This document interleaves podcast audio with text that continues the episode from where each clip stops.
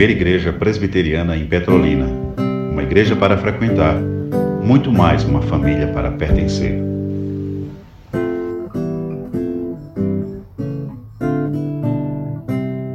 Oremos, Santo Deus e maravilhoso Pai. Nós te agradecemos, Senhor, porque o Senhor está neste lugar. Obrigado pela tua presença em nosso meio, Pai.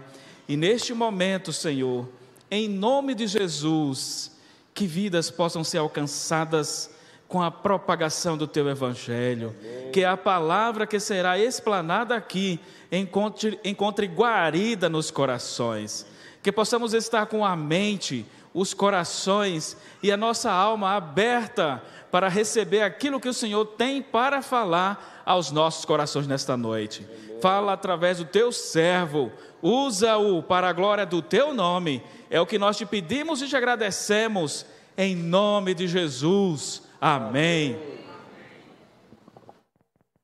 Ou seja, ou melhor, prossiga sendo louvado, exaltado, ovacionado, reverenciado, obedecido e agradecido.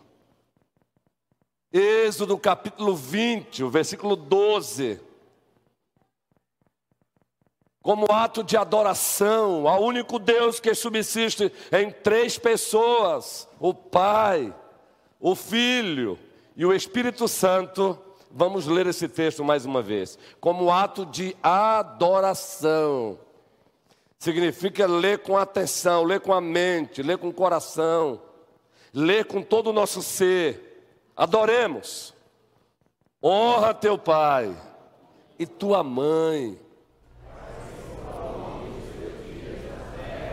Que o Senhor teu Deus te dá. Redescobrindo a cultura da honra. A cultura da honra tem dois aspectos. Nós já memorizamos. O primeiro o aspecto, o aspecto vertical. Os nossos deveres para com Deus, o único Deus vivo e verdadeiro, o Deus tripessoal, o Pai, o Filho e o Espírito Santo. E o aspecto horizontal, os nossos deveres para com o nosso próximo. A partir da família, na igreja e também no Estado. Esse mandamento ele começa a ser obedecido na família. E o resumo da mensagem que pregamos deste púlpito há oito dias, o resumo é este. Pregamos aqui há oito dias. Se você não esteve aqui, vai ter o prazer de relembrar a mensagem que pregamos aqui há oito dias. Um resumo. A honra que os filhos devem aos seus pais, a honra que as ovelhas devem aos seus pastores, docentes e regentes, a honra que as ovelhas devem aos diáconos e às demais lideranças eclesiásticas, a honra que o cidadão brasileiro deve às autoridades civis, são estas, preste bem Atenção! Toda reverência a partir do coração, reverência em palavras e em procedimento.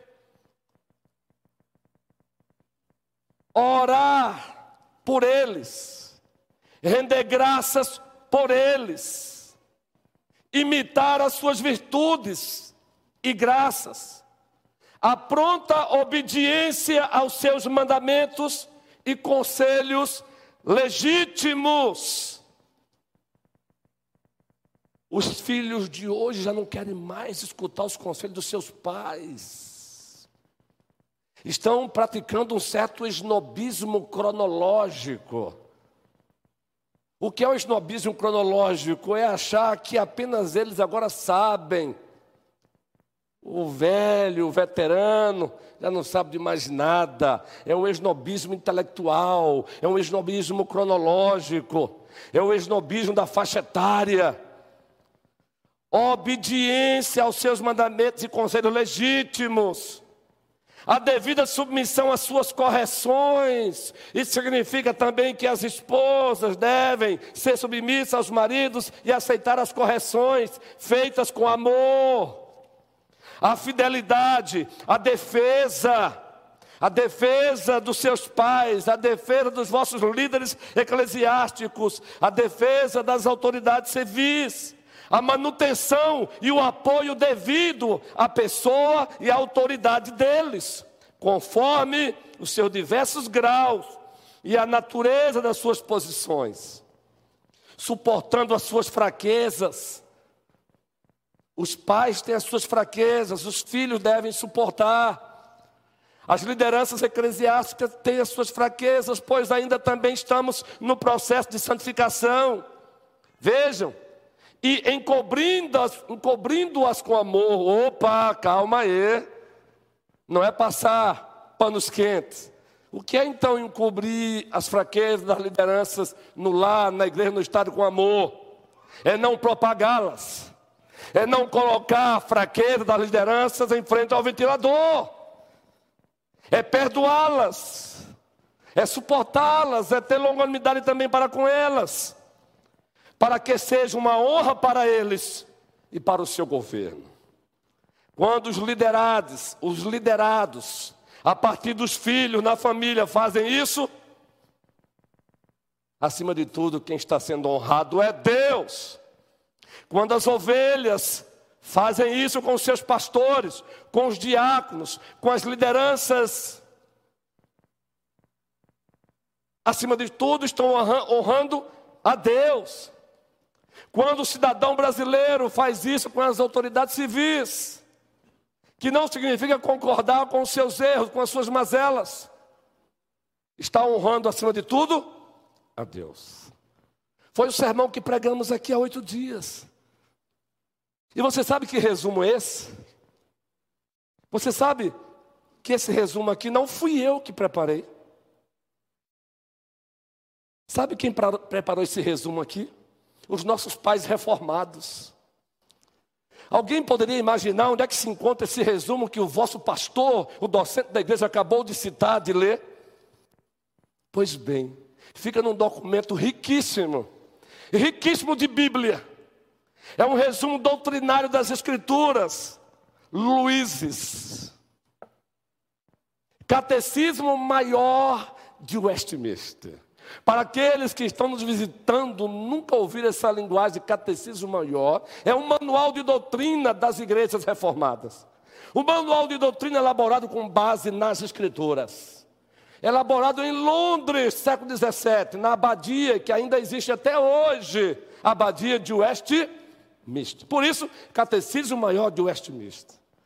É um manual de doutrina que foi elaborado dentro de uma didática perguntas e respostas. Perguntas e respostas. Foi o que os senhores e as senhoras, os irmãos e as irmãs, ovelhas preciosas acabaram de ouvir. E foi o que pregamos aqui há oito dias, ainda que não tenhamos literalmente citado aqui esse trecho.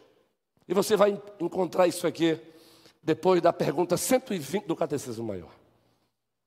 Só que havíamos dito que o sermão desta noite, doravante, será de fato assim. É a honra dos líderes para com os liderados.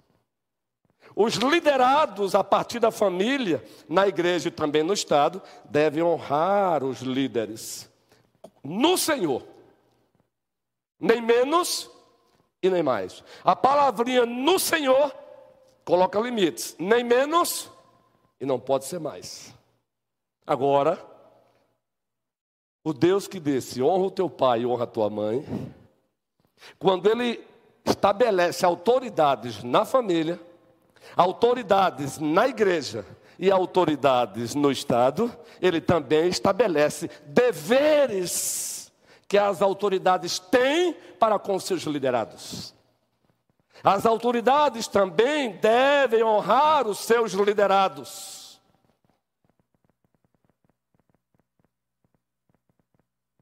A palavra pai e mãe, já dissemos aqui no versículo 12 do capítulo 20 de Êxodo, ela vai para além dos pais biológicos, o alcance dela vai para além disso, se aplica a todas as autoridades. Se você pegar qualquer teologia bíblica, com uma boa exegese, com uma boa hermenêutica, muito especialmente da tradição reformada, você vai encontrar Antigo Testamento e Novo Testamento afirmando isso. E aí você pode, fazendo uma aplicação estendida, você pode ler o texto de Êxodo 20, 12 assim: honra o teu pai, honra a tua mãe, a partir da família. Honra os teus pastores, os teus líderes, Êxodo 20, 12. Honre as autoridades civis. A partir de Êxodo 20, 12. Mas também, papai e mamãe, honre os vossos filhos. Pastores, honre as ovelhas. Autoridades civis, honre o cidadão brasileiro. Prefeito de Petrolina, honre os petrolinenses. Vereadores, honrem os petrolinenses. Governadora do estado, Raquel, honre os pernambucanos. E assim sucessivamente. E ai das lideranças quando também deixam de fazer isso. Quando as lideranças deixam de fazer isso, estão chamando para a briga ninguém menos do que o próprio Deus. Preste bem atenção. Quando as lideranças, seja na família, seja na igreja, seja no Estado, quando ela não honra os seus liderados, o seu subalterno, no aspecto positivo, aqueles que se encontram sob a sua guarda, sob a autoridade deles, quando eles não honram, eles estão chamando para o ringue. Eles estão desafiando, ou melhor, nós nos encontramos desafiando aquele que nos estabeleceu como autoridade. Então existe sim o dever para que nós, pastores, docentes, Reverendo Luiz Onilson, Reverendo Renato, Reverendo Abraão, pastores regentes, Presbítero Clécio, Presbítero César, Presbítero Humberto, Presbítero Moisés, Presbítero Manuel, Adualdo, Jorge, Paulo Pacheco, diáconos, devemos honrar as ovelhas, mas honrá-las como Deus também manda, honrá-las no Senhor. Só que, para o sermão desta noite, queremos começar o sermão, pastor Orlando, querido, é um prazer tê-lo aqui conosco. Queremos iniciar falando do aspecto negativo. O que não devemos fazer ou seja, os pecados dos líderes contra os seus liderados. E depois vamos trabalhar um pouquinho as ações benéficas, positivas e pro, propositivas que os líderes devem ter para com seus liderados. E aí nada melhor do que tomar como exemplo o rei Davi. Abra sua Bíblia em 2 Samuel capítulo 11. Ó, oh, gente boa, o rei Davi, enquanto antes de ser rei de Israel, antes de se assentar no trono, ele honrou.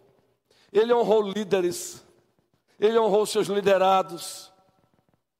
Todos sabemos que quando chegou a notícia da morte do rei Saul, o rei Saul que estava numa caçada veemente, ininterrupta da vida dele. Tudo que o rei Saul queria era arrancar a cabeça de Davi. Mas quando chega a notícia de que o rei Davi, o rei Saul tombou na batalha, o que Davi faz?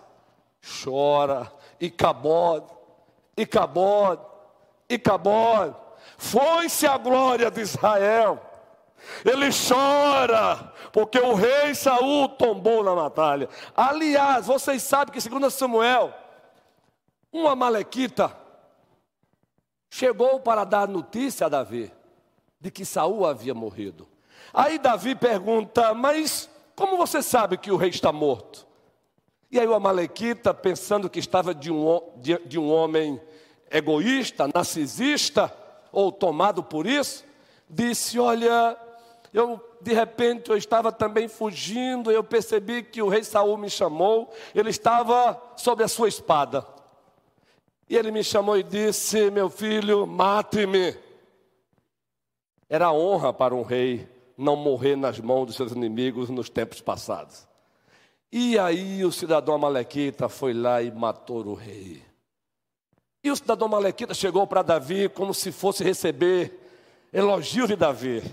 Davi disse: Você ousou, gente, isso é para arrepiar. Você ousou tocar no ungido do Senhor. Eu estou falando de um homem que foi, sofreu uma caça, sofreu uma perseguição de Saul.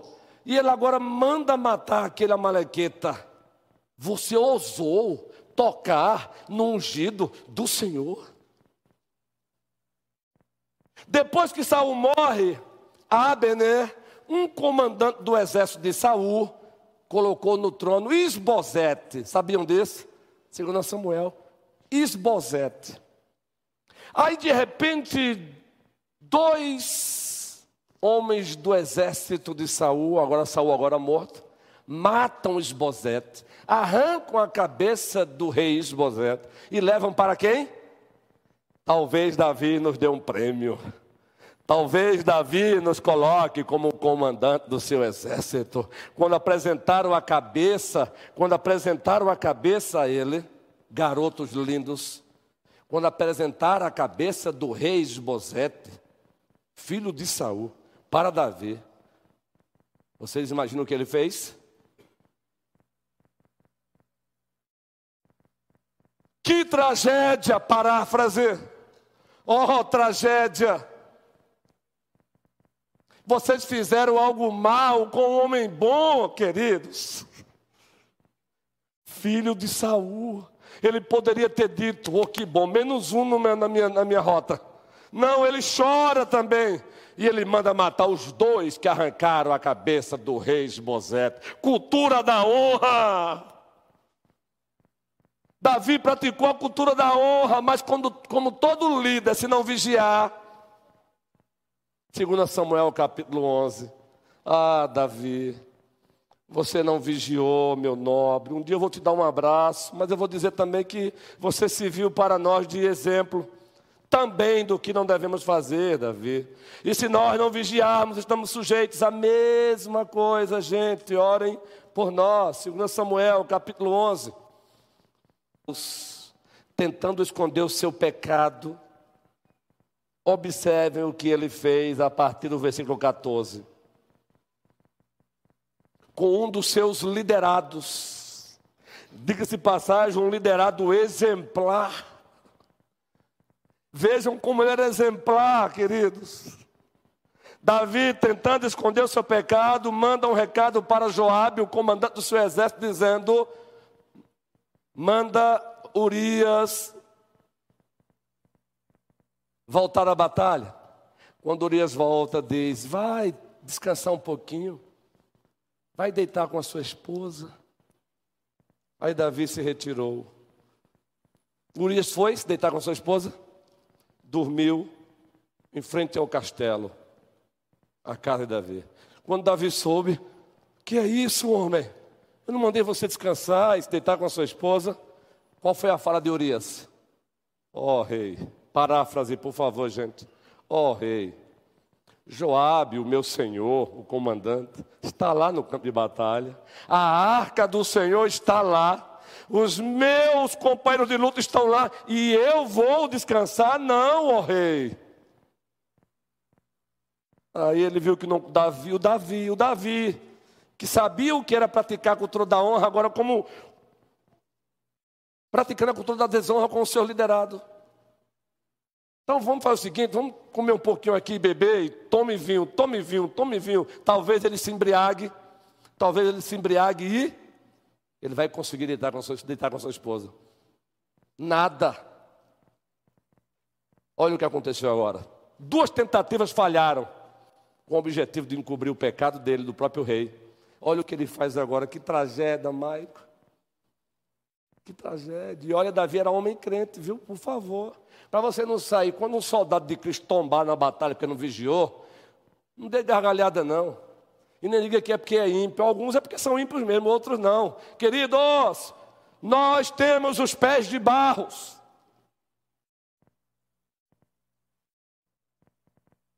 Agora, pés de barros estabelecidos por Deus. Olha o que Davi fez, gente. Segundo Samuel, capítulo 11, versículo 14. O 15 já está aí. Vamos ler juntos?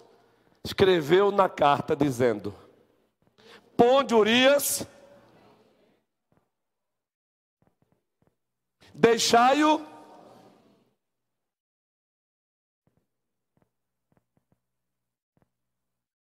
Oh Deus Todo-Poderoso, oh Davi,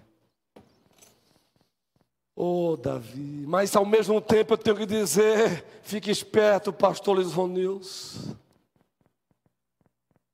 Não faça o mesmo com seus liderados.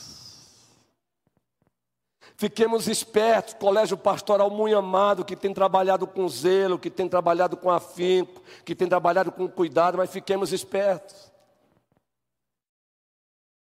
Papais, fiquem espertos. Não abusemos da nossa autoridade, seja no lar, seja na igreja, ou seja no Estado. Quando abusamos da nossa autoridade, seja na, na igreja, na família, na igreja ou no Estado, nós estamos entrando em rota de colisão com aquele que é a autoridade máxima. Quem é a autoridade máxima? Deus. E eu falo com muito prazer: Deus. Deus, o Pai, o Filho e o Espírito Santo. Agora, gente, Davi cometeu essa tragédia, mas ele levou um comandante, que é um, um outro subalterno dele, a pecar. O que é que diz o texto aqui no versículo? Olha só, o 15 fez isso, não é? Aconteceu. Versículo 16. Tendo, pois, Joabe sitiado a cidade, pôs a Urias no lugar onde sabia que estavam homens valentes. Ô oh, Joabe. Saindo os homens da cidade, pelejando com Joabe, caíram alguns do povo do servo de Davi. E morreu também Urias, o Eteu. Preste bem atenção. Você notou um detalhe aí? O abuso de autoridade de Davi não, não matou só Urias, não. Perceberam no texto? Perceberam que não foi só Urias que tombou por conta do abuso da autoridade de Davi? Foi não. Vamos ler de novo o texto? Versículo 16. Tendo, pois, Joabe sitiado a cidade, pôs a Urias no lugar onde sabia que estavam homens, colocou Urias justamente onde ele sabia que da parte do inimigo tinha homens valentes, preparadíssimos para a guerra. Olha o que aconteceu. O 17. Saindo os homens da cidade, pelejando com Joabe, continua a leitura. Caíram alguns do povo, dos servos de e morreu também para que Urias morresse, outros soldados de Davi também morreram por pura covardia do rei Davi. Em virtude do abuso de autoridade do rei Davi. E Joabe pecou. O reverendo Hernando Dias Lopes, o príncipe dos pregadores brasileiros, costuma dizer, já pegando carona com outros, que os pecados dos pastores são os mestres da perversidade para toda a igreja. Nós instruímos a igreja fazendo bem, e nós conduzimos a igreja à perversidade quando cometemos perversidade. Vê que tragédia. Ele deixou de honrar Urias. Primeiro, tomando a esposa de Urias. A esposa de Urias não era esposa dele. E ele perguntou, ele perguntou. O texto começa dizendo que era tempo dos reis saírem para a batalha, mas o texto diz que ele resolveu ficar. Esse detalhe não está aí por acaso, não, está? Era tempo dos reis saírem para a batalha e Davi resolveu ficar. Lembre-se que o soberano Espírito Santo, tudo que está na Escritura, ele quis que estivesse lá. Primeiro abusou da autoridade tomando a esposa do seu soldado Urias. Abusou da autoridade. Depois comete um homicídio doloso, com agravantes e qualificações. Quem é aqui da área de direito sabe disso, especialmente penal. Com agravantes e qualificações. E eu estou sendo bem ousado aqui usar essa linguagem porque nós temos professores aqui de peso nessa área. Mas eu amo direito, né? Quem sabe um dia ainda eu possa fazer também. Seria com qualificações, ele compa compa compareceria hoje no tribunal de hoje e o promotor iria entrar pesado em Davi. Agora eu não posso ser injusto com Davi. A diferença, por isso que ele prossegue, prosseguiu sendo chamado como homem segundo o coração de Deus, está onde? Como é que eu posso chamar um homem desse, segundo o coração de Deus, depois de uma carnificina, carna, como é que é? Me ajudem. Carnifici, pronto, foi lá. Carnificina. Tem hora que falta, guerreiro. Valeu, Alisson. Carnificina, pronto. Agora ficou pesado mesmo, meu amigo. Carnificina. A questão é falar devagar, né, pastor Orlando? A minha sino de spa faz isso comigo. Não tem problema. Como chamar o homem coração de Deus depois de uma carnificina? Eu sou um aluno obediente, meu querido. Alguém se lembra de algum salmo depois dessa queda? Alguém se lembra se houve arrependimento? Qual salmo? Abra o salmo para mim. Eis aí a diferença. Infelizmente, todos nós aqui e acolá, se não vigiarmos, pecaremos. O que vai variar é a, é, é a, a gravidade do pecado e as suas consequências. Agora, a diferença de Davi está aqui. Salmo 51. Eis aí a diferença. Observem, Salmo 51. E vejamos aí a diferença.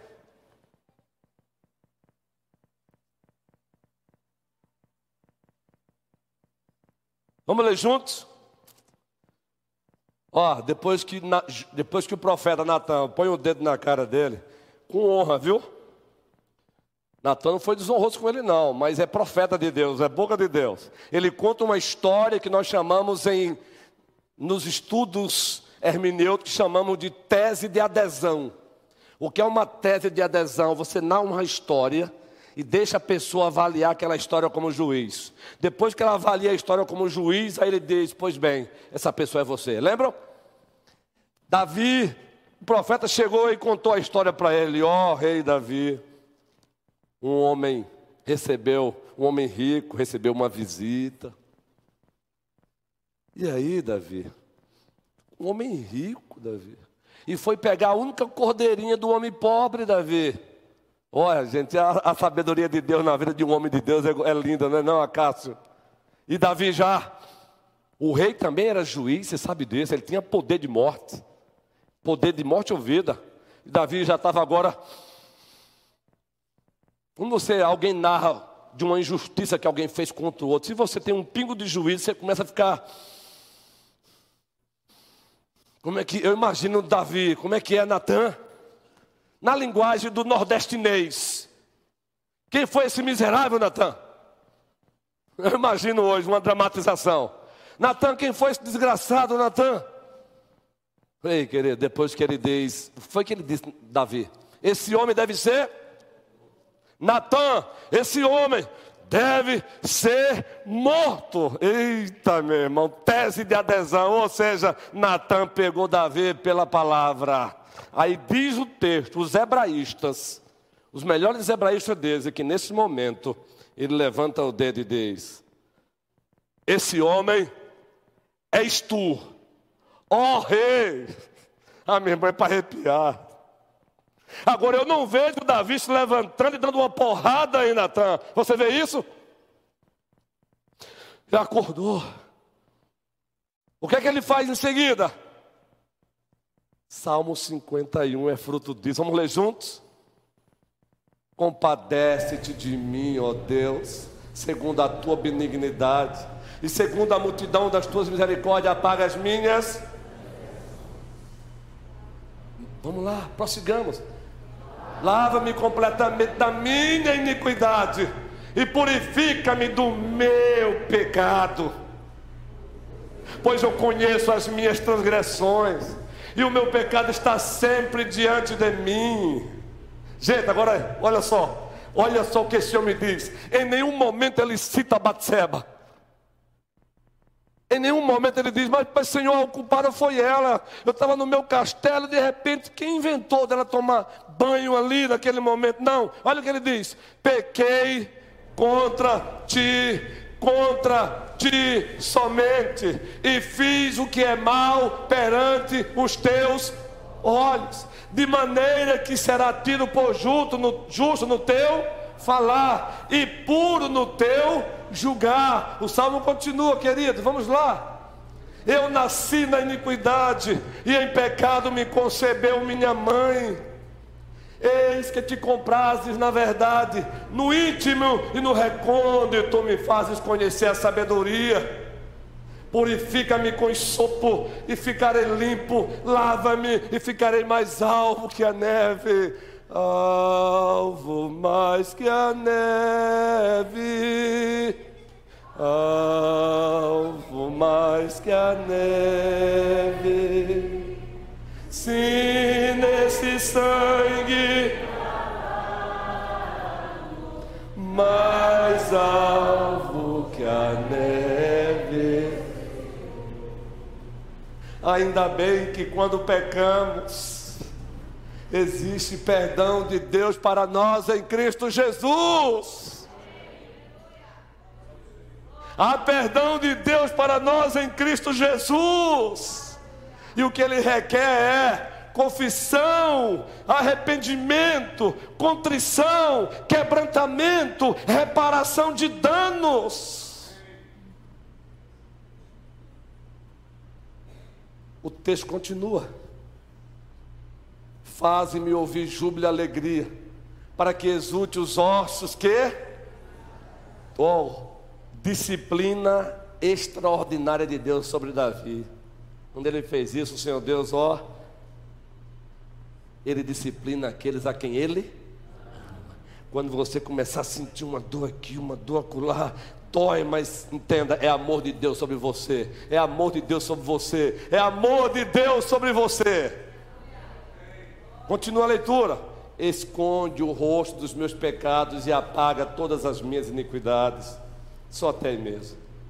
Eis aí a diferença de Davi para outros líderes. Em algum momento você viu Saul, o antecessor, depois dos seus pecados, cometendo, fazendo confissão de pecado para os seus liderados?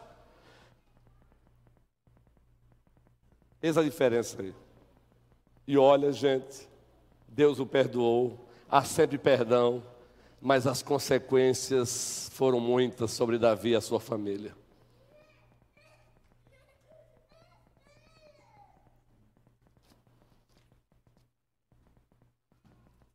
Filhos, ou melhor, papais, pais e mães na família, exerçam a vossa autoridade, mas não abusem da vossa autoridade. Em Efésios 6, Paulo disse: Pais, não provoqueis vossos filhos a ira. Aí sim, pastor, tudo bem. Paulo está falando para os pais. Já falei aqui que as conexões Grave essa palavrinha aí, você não, não, não fique perturbado hoje não. Existem conexões canônicas e textuais nas escrituras. Grave aí, conexões canônicas, canonicidade é igual a a regra da fé. A regra da fé é a palavra de Deus como um todo. A vara que mede. A Bíblia é a vara que mede a nossa vida. É a vara de Deus que mede a nossa vida. Canonicidade. Então, existem conexões canônicas e textuais nas Escrituras. Efésios 6, Pais, não provoquei os vossos filhos a ira. Numa aplicação estendida também é: Pastores, não provoquem as vossas ovelhas a ira. Prefeito da cidade, não provoque os cidadãos brasileiros a ira presidente da república, que devemos orar por ele, não provoque a ira dos brasileiros. Quando é que provocamos os nossos líderes a ira na família, na igreja, no Estado? Quando ousamos fazer de uma, uma das duas coisas que vamos citar agora. Ou exigimos menos do que Deus exige, mas muito mais quando exigimos dos nossos filhos o que Deus não exige. Aí provocamos eles a ira. Quando nós, pastores, exigimos das ovelhas o que o próprio Deus não exige, aí provocamos elas a ira. E quem é que compra a briga delas? O próprio Deus. Oh, meus irmãos, orem por nós, pastores, docentes e regentes. Vocês não, não conseguem imaginar a responsabilidade que pesa sobre os nossos ombros, queridos. Vocês sabiam que vamos comparecer diante do Supremo Pastor e vamos prestar, prestar conta de vocês. E vamos prestar contas também do que fizemos de bom ou de ruim na relação com vocês. Eu vou prestar conta. O meu histórico vai ser passado na minha frente. A diferença que não mais para condenação. Nenhuma condenação há. Romanos capítulo 8. Para quem? Para aqueles que estão em Cristo Jesus. Nenhuma condenação há para quem está em ti, Jesus. Coberta está pelo sangue que desceu da cruz. É certo que provas virão, investidas do fio tentador. Nenhuma condenação há para quem está em ti, querido Senhor. Oh, meus irmãos, continue nos amando. Cuide de nós também. Nós prossigamos também cuidando dessas amadas ovelhas, guerreiros valorosos do Senhor. Os senhores são valorosos, mas fiquemos atentos. Que o Senhor nos livre de abusarmos da autoridade que Ele nos deu. Que o Senhor nos livre.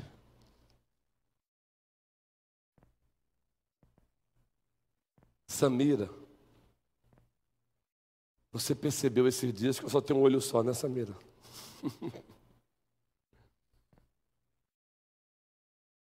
O Maico percebeu que estava juntinho, né, Maico? 1 Pedro capítulo 5. 1 Pedro capítulo 5.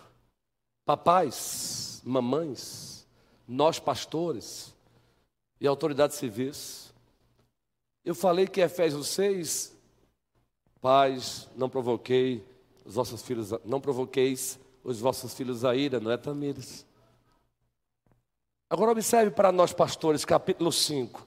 Vocês acham que Pedro disse isso assim do nada foi? Pedro estava sem o que fazer e disse isso aqui agora, 1 Pedro capítulo 5. Ou vocês acham que eu acho que não, é só aqui é só uma linguagem, querido, por favor, de uma provocação santa para fazer vocês refletirem. Nós também lemos esse texto para nós mesmos. Na reunião do nosso colégio pastoral aqui, estamos sempre lendo texto para nós mesmos destacando os nossos privilégios que Deus nos deu, mas também as nossas responsabilidades. Está aqui os colegas como testemunhas. Então vejam 1 Pedro capítulo 5. Vamos ler juntos? Eu quero fazer um pedido para vocês. Que vocês leiam para nós. Vamos lá, toda a igreja. Eu vou ficar aqui também pertinho deles. Leiam para nós esse texto aí. Eu vou ler também bem baixinho, porque tem gente acompanhando no YouTube, não é? Ela precisa ouvir a leitura do texto. Vamos lá. Rogo, pois, aos presbíteros que há entre vós, eu, presbítero como eles, e testemunha do sofrimento de Cristo, e ainda co-participante da glória que há de ser revelada, pastoreai o rebanho de Deus que há entre vós, vamos lá, não por constrangimento, mas espontaneamente, como Deus quer, nem por sorte da ganância, mas de boa vontade, nem como dominadores dos que vos foram, antes tornando-vos modelos do rebanho. Queridos, uma liderança verdadeira, e vocês estão diante de uma liderança verdadeira, ela treme quando lê esse texto, e devemos tremer. E aquela palavrinha ali, olha, não como, não pastorei o rebanho como dominador.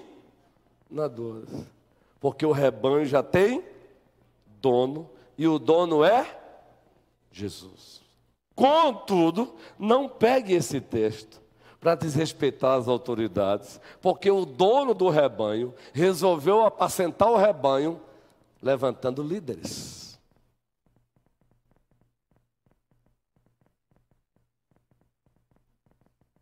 Entendeu, Juan? Por que o senhor citou Juan? Ele está no processo. Processo ainda limiar, tem muitas, muitas águas para rolar, meu irmão. Paciência. Agora, eu não posso terminar esse sermão sem pelo menos citar Ezequiel 34. Abra aí, por favor. Ezequiel 34, um outro texto que, de, que nós pastores ficamos, claro que a linguagem aí Deus chamava as lideranças de Israel também de pastores. Não é? As lideranças governamentais eram chamadas também de pastores, mas estão inclusas aí não apenas o rei, mas também sacerdotes e profetas. Nós falamos aí o que texto, queridos, Ezequiel 34. Observem esse texto, por favor. Eu estou em Ezequiel 1, espere só um pouquinho, por gentileza, povo amado. Ah, já está ali, não é? o texto projetado. A partir do versículo 1, vamos lá. Veio a minha palavra do Senhor dizendo: Filho do homem, profetiza.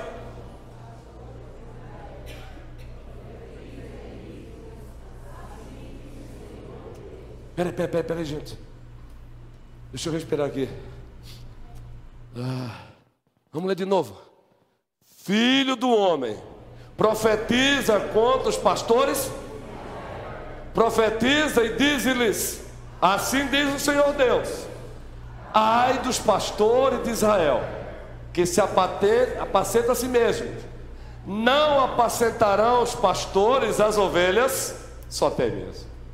Depois lê o restante em casa. Agora, por favor, em nome de Cristo, não leia esse capítulo em casa e depois cheguei aqui com o nariz empinado, querendo bater na liderança, não, viu? Leia para você orar, vocês orarem por nós. Não é? É como aquele seminarista que lê, antes de começar o semestre, Departamento de Teologia Sistemática, aí ele lê Teologia Sistemática de Berkoff, o capítulo sobre soteriologia, doutrina da salvação. Aí o professor entra em sala de aula, menino, só, eu já vi professor dizer, meu irmãozinho, você quer dar aula? Eu nunca fiz isso não, mas tem que ter professor que já desse. Fica à vontade. Quer vir na aula? O cara leu um, um capítulo de Berghoff. O professor com 30 anos de experiência na, na, na, docência, e o cara já chega com dois pés no professor. Porque Luiz Berkoff. Então, em nome de Cristo, leia um texto desse, para vocês entenderem a responsabilidade que pesa sobre nós. E nós temos lido para que o Senhor nos livre de abusarmos da autoridade e deixarmos de pastorear o seu, pastorear o seu rebanho. Ei, seu Matias,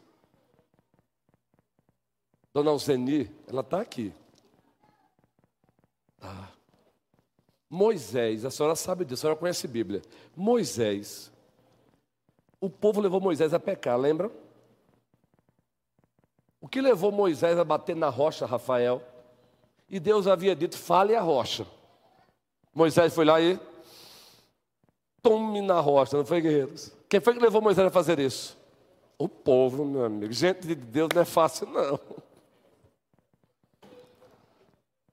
Moisés já estava, ó. Lê números. Mas, queridos, o pecado do povo jamais vai justificar o meu pecado como líder diante de Deus. E vocês sabiam que Moisés deixou de usufruir a terra que manda leite e mel, materialmente falando, por conta disso? Deus disse: Sobe aqui, Moisés, no Monte Nebo. Aí ele subiu. Veja a terra que manda leite e mel. Está visto? Você não vai entrar. E sabe por que você não vai entrar, Moisés? Porque eu te disse: fale a rocha e você bateu. Queridos, a responsabilidade sobre nós é grande. Ore por nós. Aqui é colar, por favor, escolha um, um dos líderes e fala assim: Senhor, hoje, o meu dia hoje, eu vou orar pelo presbítero Humberto. Abençoa esse santo, preserva, abençoa sua esposa. Tire só aquele dia. Isso é disciplina. Aí na terça-feira você escolhe o presbítero Clécio. Aí na quarta você escolhe o presbítero César. Aí na quinta você escolhe o Moisés. Aí você vai e inclui aí o Manuel, o Adualdo, o Jorge, Paulo Pacheco. Aí depois você envolve aí o Júnior, Diácono, é, Venâncio, é, Luciano, Ronielso, Paulinho, ore por nós, porque também devemos orar por vocês. João Pedro João Vitor, Davi, Josué e Gustavo, ore por nós, por favor. Eu estou falando sério. Hoje eu vou orar pelo pastor, segunda-feira. Combina vocês aí, os quatro. Ó, a turma aqui está crescendo, João Pedro. Começou com você, lembra? Isso. Que venha mais, mais adolescente para cá. Mais lá de fora também. Traz os colegas da escola, garotada. Traz os colegas. E diz assim, rapaz, tem uma palavra massa. Já a linguagem de vocês? Tem uma palavra massa para você lá. Vamos lá. Ore por mim. Ore por eles. Ah, Falar nisso, qual foi a última vez que você orou pelo seu pai, Josué? Hoje, Deus seja louvado. Mas não vou perguntar aos demais, não, viu? O objetivo meu constrangimento, eu não queria que você respondesse, não, eu só perguntei, retoricamente.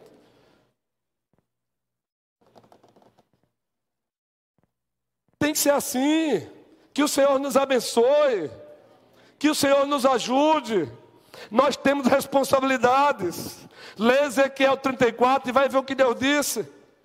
Malaquias capítulo 2, ele diz aos sacerdotes: Eu vou esfregar estrume nas nos vossos rostos porque vocês estão levando o meu povo a pecar. Gente, entendam, Malaquias capítulo 2, Daniel. Eu, Deus fala com o sacerdote: Eu vou esfregar estrume no rosto de vocês, porque vocês que deveriam ensinar a lei ao meu povo, vocês estão levando o povo a transgredir a minha lei. Então, aqui e acolá, você vai ficar com raiva de mim, não tem problema não, mas de, não fique com raiva para sempre, não. Ore por nós. Ore por nós. Nós temos responsabilidade para com vocês, nós vamos prestar conta. Nós vamos prestar conta de vocês. Hebreus 3,17, assim encerro de vez. Não dá para ser exaustivo no sermão desse, não. Hebreus 13, 17, eu quero ler esse texto. Nós vamos prestar conta de vocês. Vamos ler juntos. Obedecei aos vossos e sede, pois velam. É um dever nosso velar pelas almas de vocês. Papais, velem pelas almas dos vossos filhos. Nós, pastores, velemos pelas almas das ovelhas. E as autoridades civis devem velar pelo bem estar do cidadão petrolinense. Olha que no Brasil está complicado autoridade civil zelar pelo cidadão brasileiro, né? Está complicado. Mas o texto continua como quem deve prestar contas. Para que façam isto com alegria e não, porque isto não aproveita a vós outros. Então nós temos que honrar vocês também. No próximo domingo eu vou apresentar o resumo de tudo isso aí, usando o catecismo maior. Os deveres dos superiores na família, na igreja, no Estado, para com os liderados. E assim adentraremos no último sermão no aspecto horizontal, os deveres dos iguais. Que o Senhor nos ajude. Cultura da honra na família, cultura da honra na igreja, cultura da honra no Estado. Tudo isso porque, acima de tudo, queremos honrar o nosso Deus. Honrar o nosso Deus. Amém, amém e amém. Dele